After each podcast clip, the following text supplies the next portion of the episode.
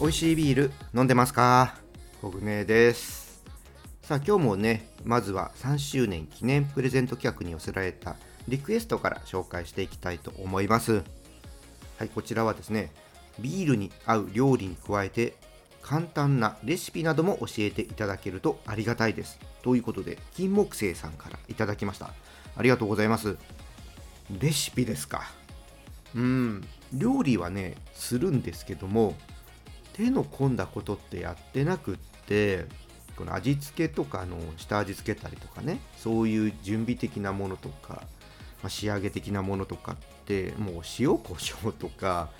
めんつゆとかでねすることがほとんどなのでレシピって言えるものほどのねものをお伝えできるかなっていう感じなんですよね。まあ、もしねあこれ良かったですよっていうのがあったら是非ね紹介してみたいとは思うんですけどもねいやーあの、まあ、特にですね最近ちょっと仕事の関係もあって平日は全然料理できてなくてうーんなおさらちょっとねこうのリクエストにすぐお答えできるかっていうとねわからないんですけどももね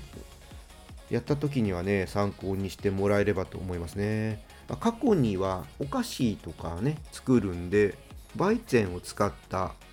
ホットケーキとかマフィンとかそういうのはね、えー、配信したことがあるんですよ。料理しながら。であれ自体はまたやりたいなって思ってるんですけどもあんまり難しくなくって、まかつビールを使ったレシピっていうのをうんなかなか思いつかない。っていうのがね、正直なところなので、うーん、まあ、ちょっと本当、機会があったらという形でね、お答えできればと思いますので、まあ、気長に待ってていただければと思います。はい、じゃあね、ビアコイの方始めていきたいと思います。この番組はですね、ビール紹介やビールにまつわる話をお届けすることで、ビールが飲みたくなる、ビールが好きになっちゃう番組です。今回は楽しく学べるビールクイズやっていきたいと思いますさあね今日はどんな問題なのかぜひチャレンジしてみてください。それでは始めていきましょう。ビアコイオープンです。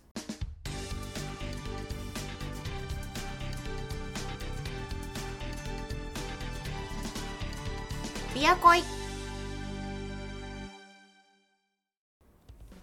改めましてビアコイです。さあまずはね乾杯からいきましょう今日はですね、山梨県のファーイーストブルーイングオフトレイルティータイムです。こちらはですね、静岡県のウエストコーストブルーイングとのコラボレーションビール第2弾です。赤ワインのオークダルで16ヶ月熟成したサワーレッドエールとサワーブロンドエールにウエストコーストブルーイングが使ってみたかったというほうじ茶を副原料に使っています。さらに味わいを多層的にするためにバニラビーンズも使っているそうです。オフトレルらしい酸味やファンキーさはありつつもレベルを抑えてほうじ茶とバニラ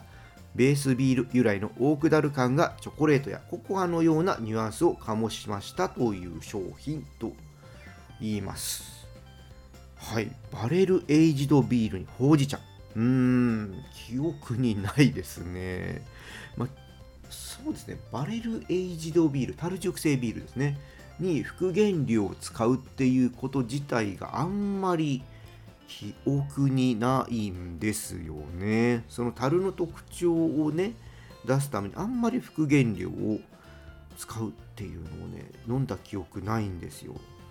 ね、どんな感じになるんでしょうね。ちょっと楽しみです。じゃあちょっと早速開けていきたいと思います。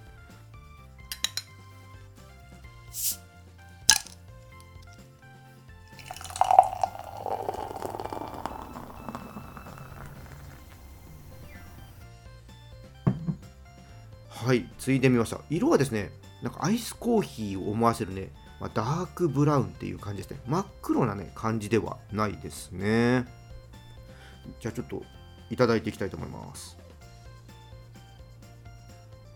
ほうあのねちょっと不思議。口に含むとあのチョコレートとかねココアのようなニュアンスってありましたけど確かにねカカオのような甘みをね感じるんですよ。でその後に酸味のあるねブドウをイメージさせるフレーバーっていうのが口の中覆ってって。でもね後味はねすごいさっぱりしてません、ね、スーって余韻が引いてきます。うん。ただね、まあ、ほうじ茶っていう感じはあんまりというかほとんど僕今これ感じられないですね。香りの方もですね野生工房のビールらしい酸味の効いたアロマがしっかりあって奥の方にかすかにチョコレートのようなねアロマがありますね。こっちもほうじ茶っていうのはうーんほとんどないかな。うーんちょっとこれ温度が変わってきたら出てくんのかな。今の時点ではねちょっとほうじ茶あんまり感じられないですね。さあこれは食事に合わせるなら何がいいですか？ね、ま、酸味がねしっかりとはしていますのでちょっと甘みのあるものと合わせてねうまくバランス取るといいのかな、まあ、以前ねオフトレイルシリーズで試したものだと金時豆の甘みとかはね良かったですね。ちょっとああいうちょっと甘い砂糖とかですかね。で甘く味付けしたものとかはうん相性いいかもしれません。ちょっとね試して、もらえればいいかなと思いますし、ま、カカオのねフレーバーとかもあるので、ま、チョコレートで包まれたスイーツなんかをイメージしてドライフルーツと合わせるのがねいいかなと思います。はいでこちらのビールなんですけどもオンラインショップの方で購入することができます。オンラインショップのリンク説明欄の方に貼っておきますので興味のある方ぜひね飲んでみてください。はいじゃあねここからはね楽しく学べるビールクイズやっていきたいと思います。このコーナーはですねビールの世界に足を踏み込んだ人がもっと楽しくなる知識が身につく問題を出していきます。今回はブルワリーについての問題です。早速問題の方いきたいと思います。問題。先ほど紹介したファーイーストさんとコラボしたウエストコーストブリングさん。こちらのブルワリーで使われているキャラクターは次の4つのうちどれでしょうか？1つ選んでください。1モルト。2ホップ。3水。4酵母。さあ正解はどれでしょうか？それではシンキングタイムです。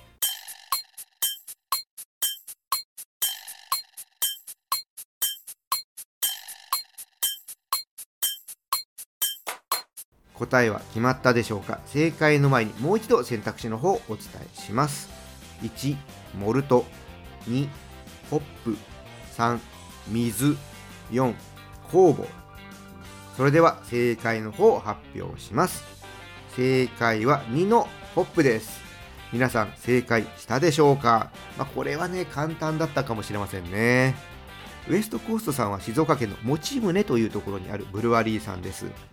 シアトル出身の建築家であるデレックさんが故郷のアメリカで飲んでいた美味しいクラフトビールが日本にはなぜないのか。あのビールを日本でも飲みたいという思いから2019年からね始めているブルワリーさんです、まあ、ビールはですねそのね今デレックさんの思いの通りホップの効いたものが多く缶パッケージにホップのキャラクターが登場します。でこのキャラクターはね HOPDUDE というそうで日本語で直訳するとホップ野郎ということです。ブルワリに住んでる設定になってるそうです。でウエストコーストさんは、ね、最近すごくねなんていうんですか積極的でねいろいろ活動が2022年にブルワリーの近くにホテルをオープンさせて今年はですね大阪の心斎橋にね飲食店、えー、オープンしましたまあ、関西地区にお住まいの方はね、よりね、身近になったブルワリーさんなんじゃないかなって思います。確かね、梅田にも何かタップルームだったか立ち飲みだったか、なんかそういうのをね、オープンさせるようなね、計画を以前どこかでね、読んだ気がします。だからすごいですね、大阪の方は、だからウエストコーチさんがよりね、飲める環境が整って、羨ましい限りですね。で、さっき言ったホテルの方なんですけども、お部屋にですね、ビールサーバーがついていて、部屋でね、ビール飲むことができます。でちなみにね、10リットルの樽だそうで、そのサーバーにつけてるビールが、さすがにね、10リットル飲めないよっていう方は、炭酸対応の水筒、グラウラーに詰めてね、持って帰ることもできるそうです。まあ、ちなみに 飲んだら違う樽にね付け替えてくれるそうなので、まあ、何人かでね行ったらね、まあ、違うビールも飲めるのかな。さすがに1人止まりでね10リッターはね一晩とかで飲めないと思うので厳しいですけどもね、まあ、何人かで行って飲んで違うビール飲むっていうのもねいいんじゃないかなと思います、まあ、持って帰ったらね帰りの電車とかねそういうとこで飲みながらね旅の余韻に浸るっていうのもねいいと思います私はね、ちょっとホテルね、行ったことがないので、行かなきゃなーとか、あのタップルームの方とかもね、行ったことないんで、行きたいなと思ってるんですけどね、ちょっと予定がなかなか合わずね、まだ足を運べていないです。早くね、行きたいですね。はい、これでね、またね、ビールに詳しくなったと思います。ビールクイズに挑戦して、どんどんビールに詳しくなってください。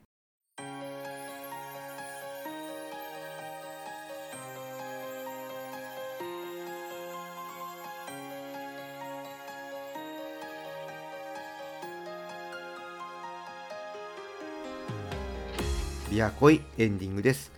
ウエストコーストさんのビールはね、いろんなね、クラフトビールの専門店で購入することができると思います。見かけたらね、飲んでみてください。ただね、500ml 缶なので、ちょっとね、お値段は高めです。なので、値段とか量が気になる方は、誰かとね、シェアしながら飲むときに購入するといいかなって思います。ちなみに、ここのチャンネルでもね、まだね、紹介してないかなあの買って飲んだことあるんですけど家